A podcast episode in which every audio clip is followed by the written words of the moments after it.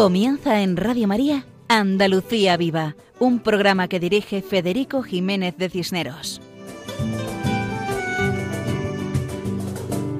Buenas noches a todos nuestros queridos oyentes.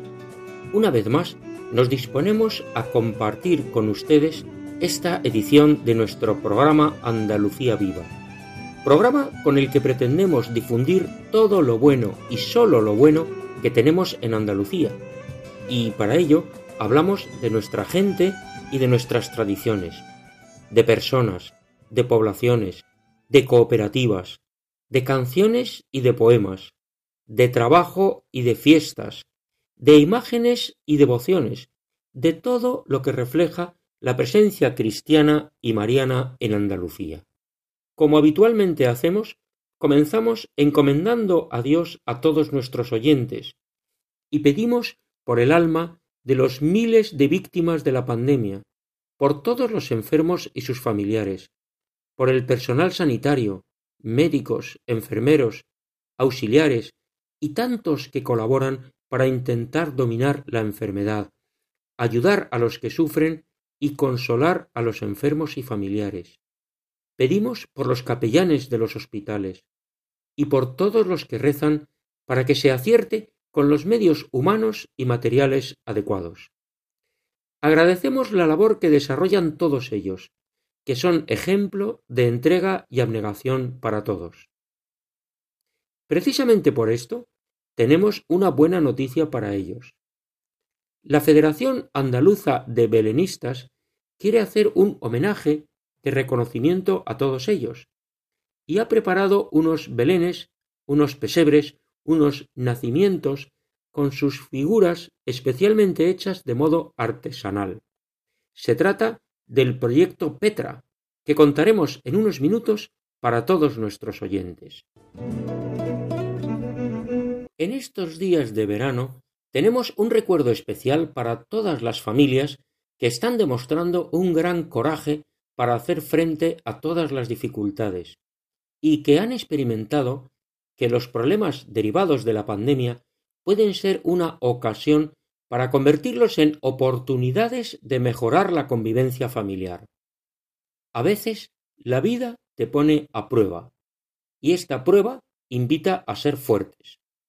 Es buen momento para recordar que, como dicen los especialistas y comprobamos a diario, las familias son el ejemplo de que el amor existe y mueve el mundo. El amor matrimonial entre un hombre y una mujer, y los frutos de ese amor entregado, que son los hijos, son el presente y el futuro de la sociedad. Y los grandes problemas derivados de la pandemia del coronavirus, del COVID-19 o del virus chino o como queramos llamarlo, en muchas ocasiones han fortalecido la unidad familiar. Desde esta emisora recordamos una vez más que los creyentes tenemos la gran suerte de saber que Dios nos ama a todos y que el amor misericordioso de Dios es el que da sentido a nuestra vida. Por eso, la oración familiar es un medio magnífico de vivir unidos a quien sabemos nos ama y de aumentar la unión entre padres e hijos, entre hermanos y primos y tíos, y con los abuelos. Y como hemos dicho en otros programas, la oración en familia es una ocasión maravillosa de hablar a nuestros hijos de Dios y de hablar a Dios de nuestros hijos. Como recordaba alguien hace poco, hay tres palabras clave amor, confianza y misericordia. Amor, confianza y misericordia.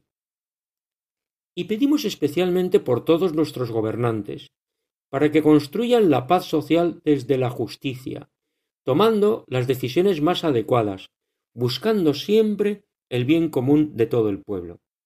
Porque esta pandemia ha demostrado lo frágiles que somos, lo poco que vale la riqueza material y lo importante que es la fe en Dios.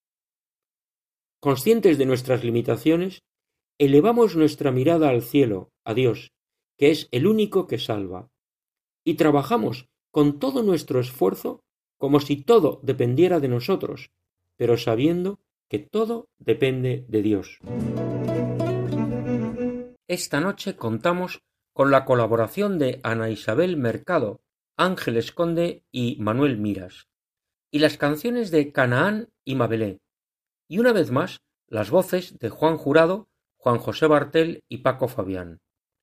Todo el equipo que formamos quienes hacemos Andalucía Viva, en la sintonía de Radio María, les damos la bienvenida a nuestro programa de hoy, y en nombre de todos ellos reciban un saludo muy cordial de corazón de quien les habla Federico Jiménez de Cisneros. Pueden contactar con nosotros a través del correo electrónico con la dirección andaluciaviva@radiomaria.es. En la primera parte de nuestro programa de hoy continuamos hablando del beato Manuel Lozano Garrido, más conocido como Lolo, el periodista natural de Linares, del cual tuvimos algunos testimonios en nuestro programa anterior.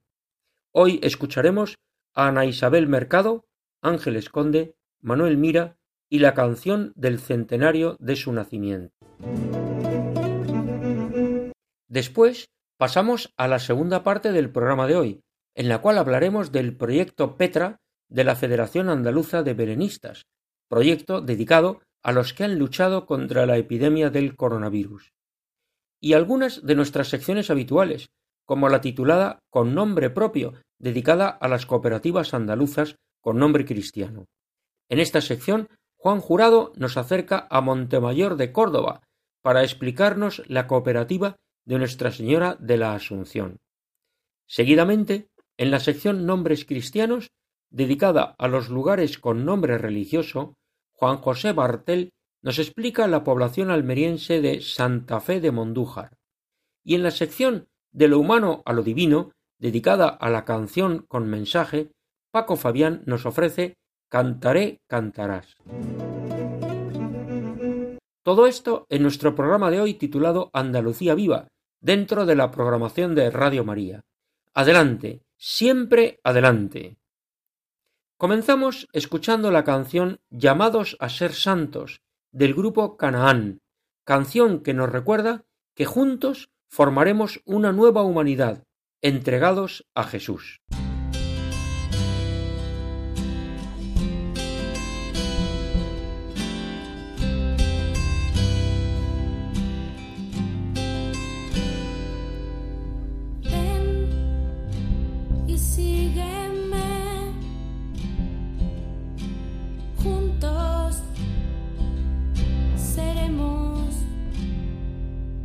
pescadores de hombres, juntos formaremos una nueva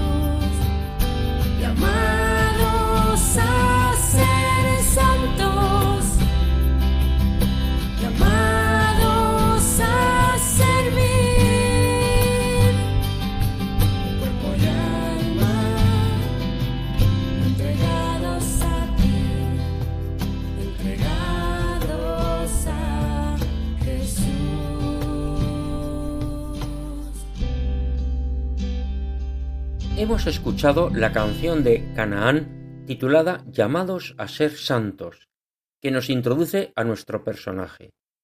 Se llamaba Manuel Lozano Garrido, pero la historia lo conoce como Lolo, nacido hace un siglo, en 1920 en Linares, provincia y diócesis de Jaén. A los 22 años, una parálisis progresiva le sentó en un sillón de ruedas. Su inmovilidad fue total. Después fue perdiendo la vista y los últimos nueve años, además de paralítico, también ciego.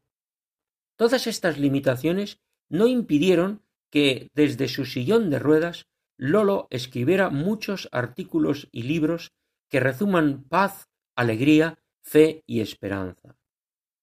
En nuestro programa anterior decíamos que Lolo fue un joven seglar, un cristiano que se tomó en serio el Evangelio.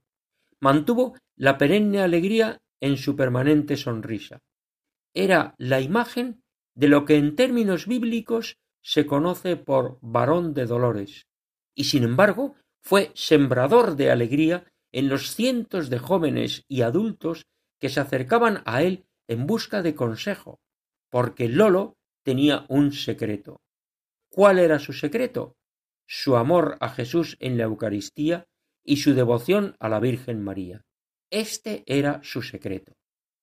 Su formación cristiana se debe, sobre todo, al Centro de Jóvenes de la Acción Católica de Linares, en la complicada década de los años treinta del siglo XX, en los tristes años de la persecución religiosa desatada durante la Segunda República Española y la Guerra Civil. Para Lolo, la acción católica lo era todo.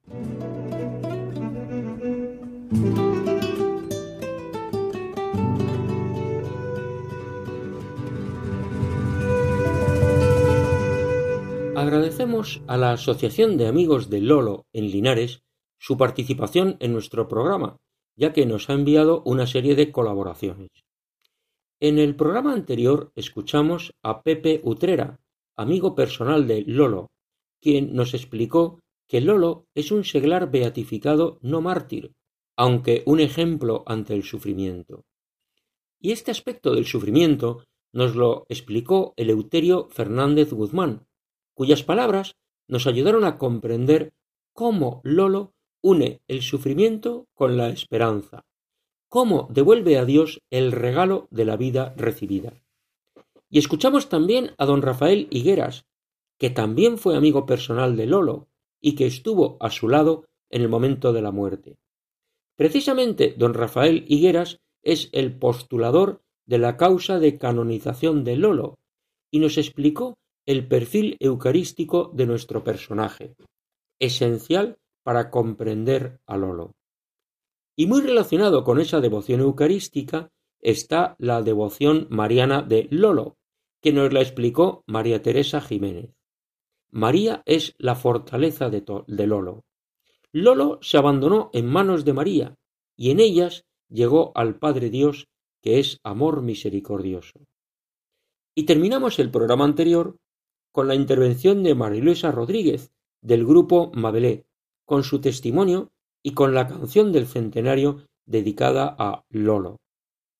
La palabra alegría sintetizaba la vida de Lolo, y precisamente esa alegría es lo que nos explica la profesora y pintora Ana Isabel Mercado, que en su cuadro titulado Lolo, la alegría vivida, destaca la gran humildad de nuestro protagonista. Adelante, Ana Isabel. Me resulta muy difícil resumir la gran cantidad de virtudes que tiene Lolo en tan solo un minuto. Vamos, es imposible, pero lo que sí os puedo decir que lo que más me ha enamorado de Lolo desde el primer instante en que lo conocí fue su gran humildad. Para mí esa es la base de su esencia y de su espiritualidad. Y también, claro, es la causante del fruto de su alegría, que tanto nos impacta a todos. Lolo, al saberse amado y al ser conocedor del Dios amante, es cuando descubre que lo que le toca vivir, sus circunstancias, eh, en definitiva, pues son un camino externo que Dios está utilizando para hacer con él un camino interno. Y claro, para eso hace falta mucha humildad, reconocerse pequeño, y es desde ahí, desde donde Dios trabaja con él. La humildad es el permiso que Lolo le da a Dios para hacer con él su obra. Es, por así visualizarlo, la puerta de entrada a su corazón. Muchas gracias a Ana Isabel por su explicación, en la cual destaca la humildad como la causa de su alegría. Lolo se siente amado por Dios. Por eso, Dios puede trabajar con Lolo, porque encuentra un corazón humilde. La grandeza de la humildad como el camino hacia Dios. Sabemos que Lolo escribía, que era periodista, que es un ejemplo para los periodistas. Ángeles Conde, redactora jefe de la agencia de noticias de televisión ROM Reports, nos presenta la faceta periodista de Lolo, destacando que era noble, limpio y esperanzador. Adelante, Ángeles noble, limpio y esperanzador. Así quería Lolo que fuera el trabajo del periodista, así lo deseaba desde lo más profundo de su corazón cuando le regalaron aquella máquina de escribir que todavía podía usar porque tenía algo de movilidad en los dedos. Esas tres palabras son una maravilla de la que tenemos que aprender todos los que nos dedicamos a este oficio del periodismo, el mejor oficio del mundo, del que Lolo fue maestro y artesano, una persona que inválida en silla de ruedas, que pasó casi una década ciego además, no dejó de ejercer esta profesión tan bella y noble que a veces tiran muchos por tierra y arrastran como si fuera un trapo, pero Lolo la engrandeció, la embelleció, la hizo santa. Él hizo santo el periodismo y él creó aquellos grupos maravillosos, los grupos Sinaí, donde enfermos y religiosos, religiosas de clausura rezan por los periodistas, por los medios de comunicación, saber que tenemos ese colchón detrás, saber que eso nos lo dio Lolo, es una alegría con la que podemos ejercer de otra forma este oficio, el más hermoso del mundo, el mejor del mundo, como decía Kapuczynski. Ciertamente, Lolo hizo santo el periodismo y además creó los grupos Sinaí, donde otras personas rezan por los periodistas para que digan siempre la verdad y busquen el bien. Agradecemos a Ángeles Conde su participación. Lolo fue un magnífico periodista del siglo pasado, y nunca mejor dicho, con su máquina de escribir. Escuchamos al periodista Alex Rosal, director del digital Religión en Libertad, que nos hace una valoración de Lolo periodista como buscador de la verdad, del bien y de la belleza. Adelante, Alex. Hoy el mundo necesita más que nunca a una figura como Lolo periodista, el beato Lolo. En un momento en donde el periodismo ha perdido un poco la cabeza, el rumbo, con eh, guerras de intereses políticos, económicos, perdiendo el sentido de la verdad y de la justicia y también del bien común. Un periodismo en donde eh, de alguna manera es un campo de batalla de todo lo oscuro que hay en el corazón del hombre.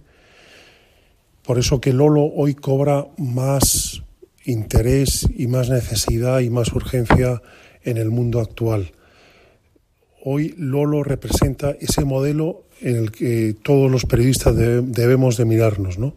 El modelo de la búsqueda de la verdad, sobre todo del bien común, de la justicia, el periodismo que ennoblece todo lo bueno, que resalta lo positivo que hay en las personas y en este mundo. Por eso que hoy más que nunca, Beato Lolo, te rogamos que intercedas por nosotros, por todos los periodistas, por el periodismo, por la lucha de la verdad y del bien común. Así sea. Agradecemos a Alex Rosal su participación en nuestro programa y nos unimos a su oración final en la cual encomendamos a todos los periodistas a la intercesión del Beato Lolo para que busquen siempre la verdad. En este siglo XXI, la informática, los ordenadores, las nuevas tecnologías se imponen como medios de comunicación. Ahí está también Manuel Miras, diseñador web profesional volcado en la página web de los amigos de Lolo. Manuel nos cuenta la presencia de Lolo en Internet para que veamos su gran actualidad. Adelante, Manuel. Desde hace 11 años soy responsable web de amigosdelolo.com y os puedo asegurar que han sido once años de gracia y bendición. Más de mil publicaciones entre noticias, artículos de opinión, recursos propios de terceros, testimonios de amigos personales, obispos, periodistas y nada menos que los dos últimos papas recomendando al Beato Lolo como un ejemplo a seguir. Lolo fue y es un comunicador de alegría. Desde su invalidez llega hasta el último rincón de Internet. Poco a poco ampliamos la presencia del Beato Lolo en Internet. El eje central siempre su web, amigosdelolo.com, acompañado de perfiles sociales en Facebook, Twitter, YouTube, Vox y el recién estrenado perfil de Instagram con las tarjecitas, una imagen de Lolo más una cita. La alegría vivida desde su sillón de ruedas transmite esperanza al hombre de hoy. Enamora y evangeliza por el mundo entero. Así lo muestran las miles de visitas que recibimos desde los cinco continentes. En este año del centenario de Lolo, os animo a suscribiros a nuestro boletín para no perderos detalle del año de Lolo. Gracias, os esperamos. Agradecemos a Manuel Miras su colaboración con esta información acerca de la página web dedicada a Lolo, el periodista alegre cristiano, y esperamos que pronto podamos decir santo con toda propiedad. Y como remate de este espacio de nuestro programa dedicado a Manuel Lozano Garrido, más conocido como Lolo, escuchamos la canción del centenario de su nacimiento, canción en la cual se nos recuerda que es un ejemplo de superación del dolor con la alegría de vivir unido a Jesucristo.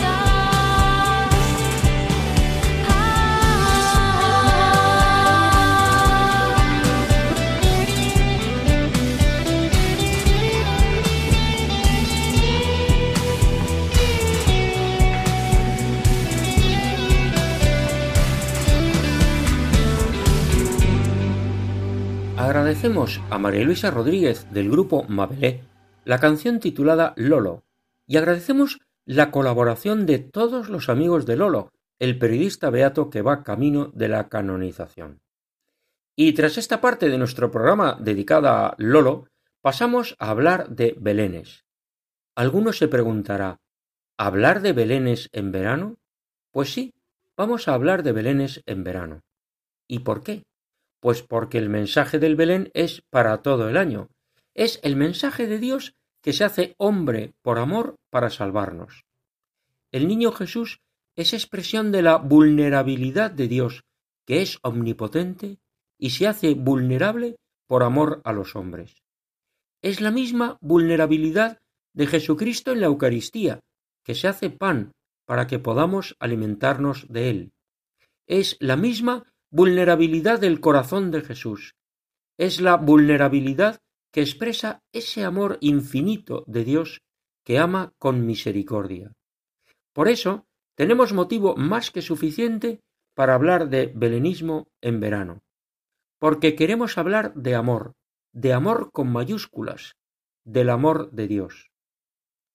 Durante todo el año, los belenistas trabajan diseñando belenes, preparando materiales y haciendo realidad esos sueños de paz y amor con los cuales dan gloria a Dios todos los hombres de buena voluntad.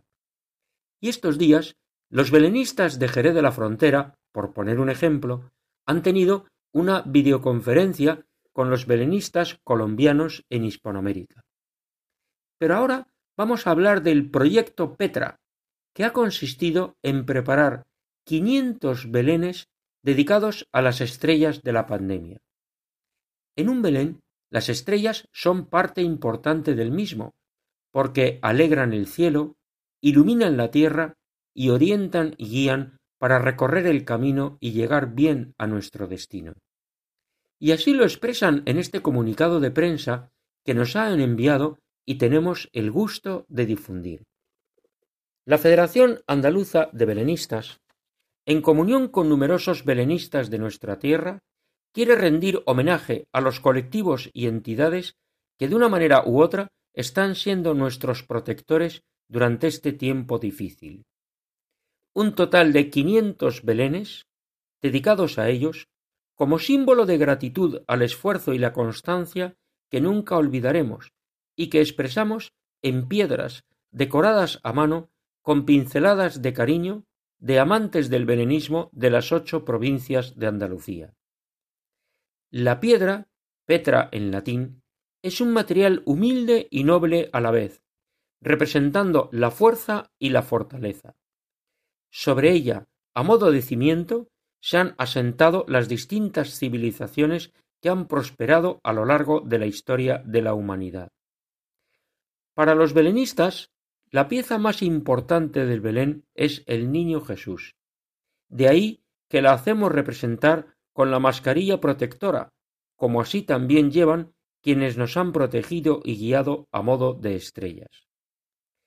La idea empezó a fraguarse hace unos meses, con la experiencia que belenistas del municipio castellano de Cuellar, en Segovia, pusieron en práctica, con el reparto a los sanitarios de las piedras de la esperanza. Aquí le dimos forma y lo adaptamos a nuestra realidad, por el número de asociaciones repartidas por los más de ochenta y siete mil kilómetros cuadrados de nuestra región. Este trabajo en pleno verano se lo dedicamos a todas nuestras estrellas que nos vienen guiando, con la intención de tenerlo todo preparado para las fechas próximas a la Navidad, que es cuando realizaremos los diferentes actos de entrega, siempre y cuando las condiciones de la pandemia nos lo permitan. Un reconocimiento del mundo del Belén a tantos hombres y mujeres que han sido y son nuestros protectores durante este tiempo tan especial e histórico, arriesgando su ser por todos nosotros, personificando así la mayor expresión de amor hacia los demás. Y hasta aquí el comunicado de prensa de la Federación Andaluza de Belenistas. Ese amor hacia los demás, que es reflejo pálido del amor de Dios, ese amor a los demás que hace vivir la vida con sentido, porque la fuerza del amor a los demás está en el amor a Dios. Dios ama primero, y nosotros, habiendo conocido el amor de Dios, amamos a los demás. Ese amor a los demás que podemos dar cuando contemplamos la debilidad, la vulnerabilidad, el infinito amor de Dios hecho hombre en el niño Jesús. Hacemos una breve pausa en nuestro programa para escuchar un mensaje de la emisora. En estos días de emergencia sanitaria y social, en que muchas actividades se han detenido, Radio María no ha interrumpido su presencia en las ondas, pues tenemos la misión de acompañar a los hermanos, muy especialmente en estos momentos difíciles. Por ello, a pesar de nuestro reducido personal y la escasez de recursos, estamos haciendo un gran esfuerzo para mantener nuestra programación e incluso potenciarla en algunos aspectos. Por ello, os pedimos más que nunca oraciones por el personal y voluntarios de Radio María, para que la Virgen proteja a su radio y ésta pueda seguir alimentando la oración y esperanza de tantas personas que lo necesitan. Por otro lado, comprendemos perfectamente que en estos momentos de crisis muchas personas no pueden aportar la colaboración económica que les gustaría. Y sin embargo, Radio María que no tiene más ingresos que los donativos de sus oyentes, sigue precisando ese apoyo para España y para ayudar a otras Radio María más necesitadas de países pobres. Por todo ello, nos atrevemos a pedir a aquel que tenga medios suplir con una aportación más generosa lo que otros no pueden dar ahora, y también a quien le parezca que no vale la pena su pequeño donativo, que recuerde que cada granito de arena unido a muchos otros hará posible que la radio de la Virgen siga llevando una palabra de fe, consuelo y alegría a muchos hermanos que lo necesitan. Puedes informarte de cómo colaborar llamando al 91 822 8010 o entrando en nuestra página web radiomaria.es. Radio María, una voz de esperanza en el mundo. Pasamos a la sección con nombre propio, donde Juan Jurado nos acerca a la población de Montemayor, conocido como el Mirador de la Campiña, en la diócesis y provincia de Córdoba. Allí se encuentra una cooperativa con el nombre de Nuestra Señora de la Asunción, cuya fiesta acabamos de celebrar hace unos días. Adelante, Juan. Sociedad Cooperativa Andaluza Olivarera Nuestra Señora de la Asunción, de Montemayor, en la provincia de Córdoba. Hola amigos de Radio María. Hoy, en Andalucía Viva, en la sección con nombre propio, visitaremos la cooperativa olivarera Nuestra Señora de la Asunción, en Montemayor, de la provincia de Córdoba. En esta sección con nombre propio, recorremos el pasado, el presente y el futuro de las empresas y cooperativas agroalimentarias de nuestra tierra andaluza que tienen en su denominación social el nombre de nuestro Señor, de algún santo o de alguna advocación de la Virgen, como hoy Nuestra Señora de la Asunción. Estos nombres santos nos impulsan siempre a elevar nuestros ojos y nuestro corazón hacia el cielo, y nos ayudan a pensar en el sentido trascendente que tiene toda nuestra vida, también nuestro trabajo diario. La Sociedad Cooperativa Andaluza Olivarera Nuestra Señora de la Asunción de Montemayor fue fundada en 1965 por un grupo de agricultores montemayorenses al calor del catolicismo social de esa época que alentó las asociaciones agrarias en muchas zonas de España. Estos olivareros sabían que solamente unidos podrían producir en una almazara propia un aceite virgen extra de la mejor calidad, y quisieron ponerle a su empresa el mismo nombre de su hermosa parroquia, Nuestra Señora de la Asunción, que hoy día es un monumento declarado bien de interés cultural.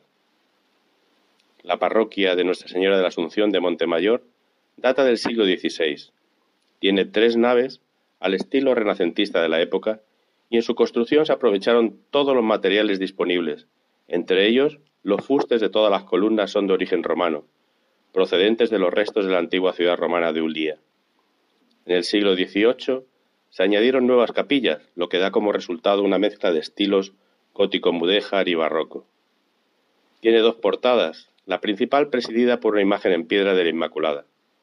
En la capilla mayor se puede disfrutar de un precioso retablo renacentista.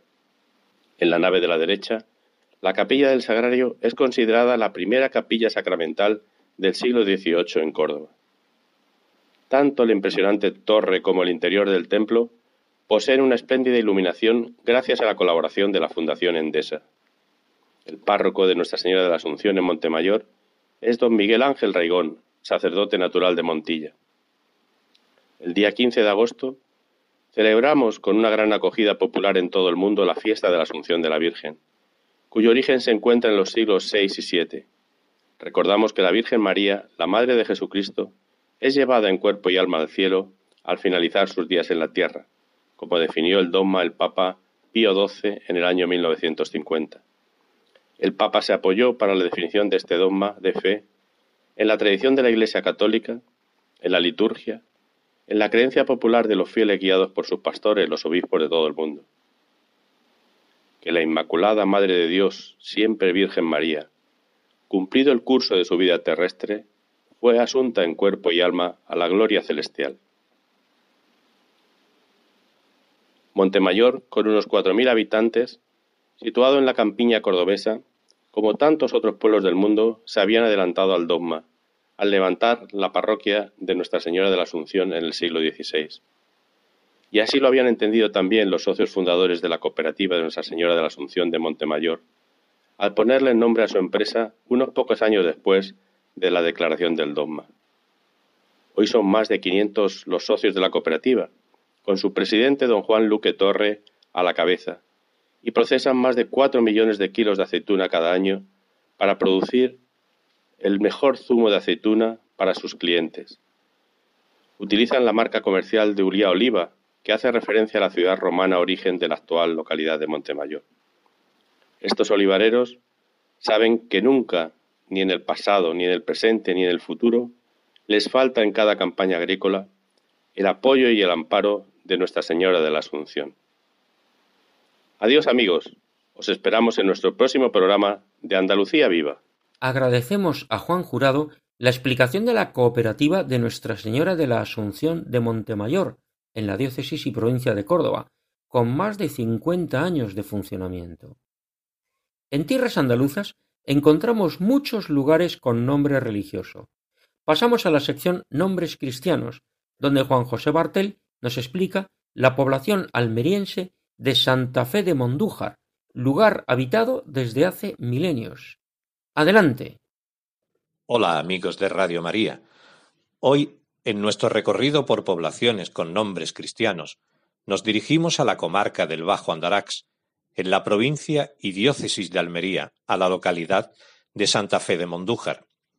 Este municipio de pasado milenario y encuentro de diferentes culturas tiene el favor de nuestro Creador, de poseer un fértil y extenso valle al que se asoman cerros amesetados y suaves colinas, que, por su posición estratégica y privilegiada, definen el lugar idóneo para crear una forma de vida como hicieron sus primeros pobladores hace cinco milenios. Muy próximo se encuentra el yacimiento arqueológico de los Millares, que es uno de los más importantes asentamientos del mundo en la época de la Edad del Cobre. Posteriormente, en época romana, eligieron Santa Fe de Mondújar para situar una torre vigía que guardaba la calzada que bajaba de Guadix a Urci, cerca de la ciudad de Almería. El nombre de Santa Fe de Mondújar hace referencia a dos momentos históricos de su pasado. Mondújar que fue el de la primera población, era de origen musulmán y se situaba al sur del municipio junto al río. Santa Fe, por su parte, es de fundación cristiana. A este pueblo de nuevo cuño se le dio un nombre sacro según la costumbre de los reyes católicos y sustituye a Mondújar y Huechar como centro poblacional para acoger a los nuevos repobladores en el año 1573, cuando tras las guerras moriscas quedaron quedan despoblados estos lugares. La que había sido una pequeña alquería musulmana comienza a crecer alrededor de la torre nazarí, a la que muy pronto viene a añadirse otro edificio, la iglesia parroquial dedicada a la Virgen del Rosario, patrona del pueblo. Es un templo de estilo mudéjar, con tres naves de planta basilical, con la capilla mayor diferenciada de la nave central y con un coro alto a sus pies. Esta iglesia, cuya techumbre fue reformada en 1671, tiene dos portadas.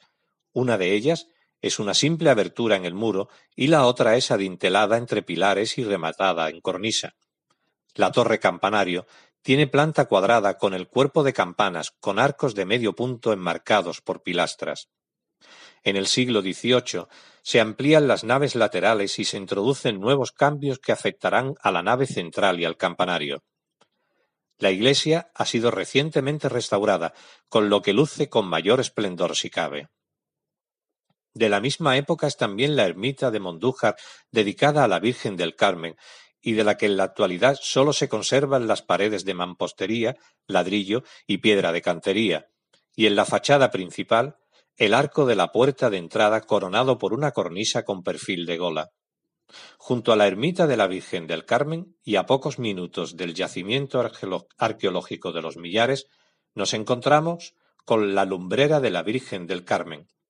Las lumbreras son pozos que descienden hasta las galerías del agua para facilitar así las labores de limpieza y mantenimiento.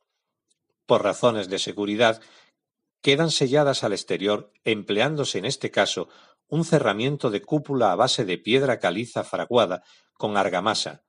Por tanto, este pequeño elemento constructivo no es más que la parte emergente de una gran estructura hidráulica subterránea que discurre a unos noventa metros bajo nuestros pies.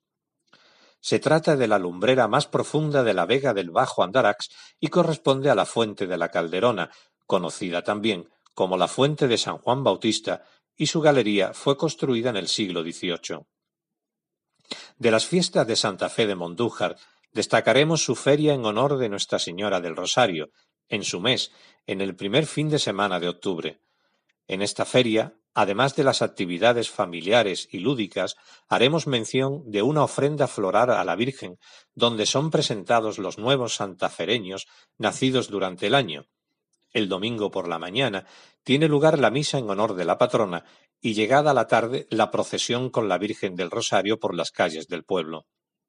En el año 2014, el obispo de Almería, don Adolfo González Montes, pronunció una homilía en la cual afirmó lo siguiente vuestra veneración y amor por la bienaventurada Virgen María inspira vuestra fe cristiana, herencia de generaciones, cuyas raíces se hunden en los tiempos apostólicos, en los cuales fue predicado el Evangelio de Cristo en estas costas mediterráneas por discípulos de los apóstoles. Y hasta aquí nos hemos acercado a Santa Fe de Mondújar. Hasta el próximo programa, amigos de Radio María. Agradecemos a Juan José Bartel su explicación del municipio almeriense de Santa Fe de Mondújar, con su interesante historia, sus fiestas y sus lugares de interés, y el recuerdo de que la fe cristiana también llegó a la península por esta zona. Y pasamos a la sección titulada De lo humano a lo divino.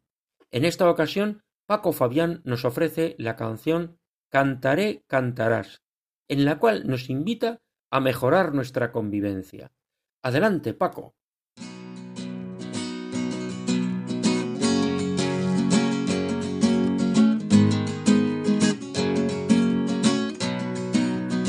Amigas y amigos de Radio María, muy buenas noches. Para este programa os traigo un precioso tema grabado en 1985 que lo cantaron a coro importantes artistas latinoamericanos como Julio Iglesias, Roberto Carlos, José Feliciano, Rocío Jurado y muchos más que se unieron circunstancialmente con el nombre de Proyecto Hermanos. El tema se llama Cantaré, cantarás. Aprovecho para recordaros que como os comentó Federico en el programa anterior, podéis pedirme de los temas que os voy cantando algunos que queráis aprender y con mucho gusto os los pasaré por correo electrónico, pues con los acordes para guitarra. Bueno, aquí tenéis Cantaré, cantarás.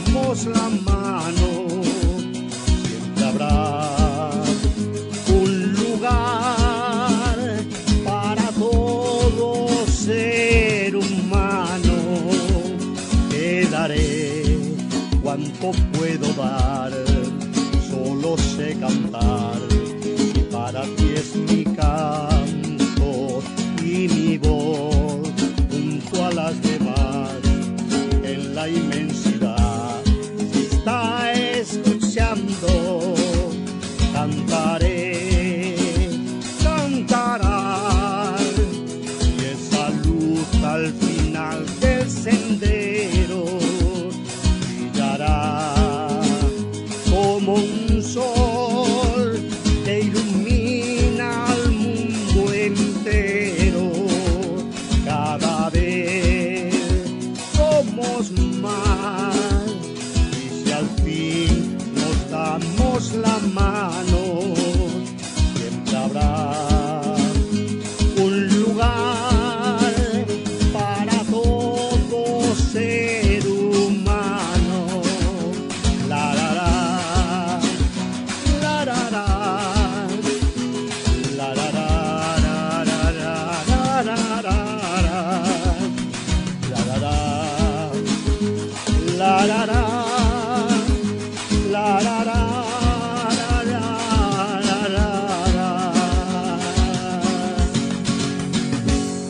Agradecemos a Paco Fabián la canción titulada Cantaré, cantarás, en la cual nos anima a vivir en paz y armonía, a compartir y lograr un mundo mejor.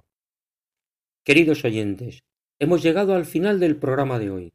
Repetimos nuestro correo electrónico para que puedan comunicarse con nosotros si así lo desean.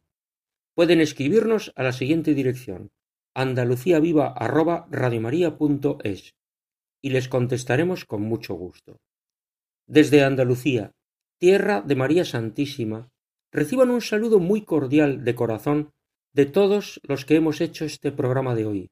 Ana Isabel Mercado, Ángeles Conde, Manuel Miras, Juan Jurado, Juan José Bartel y Paco Fabián. Programa con el que deseamos dar a conocer todo lo bueno, que es mucho, y sólo lo bueno que tenemos en Andalucía. Ese es nuestro propósito, acompañar a nuestros oyentes explicando las raíces y la presencia cristiana en las tierras y los hombres de Andalucía. Dentro de quince días, si Dios quiere, nos encontraremos una vez más en este programa. Hasta entonces, nos unimos en oración pidiendo a Dios que nos bendiga a todos. Y aprovechamos para invitar a nuestros oyentes a que continúen con la sintonía de Radio María. Muchas gracias y buenas noches.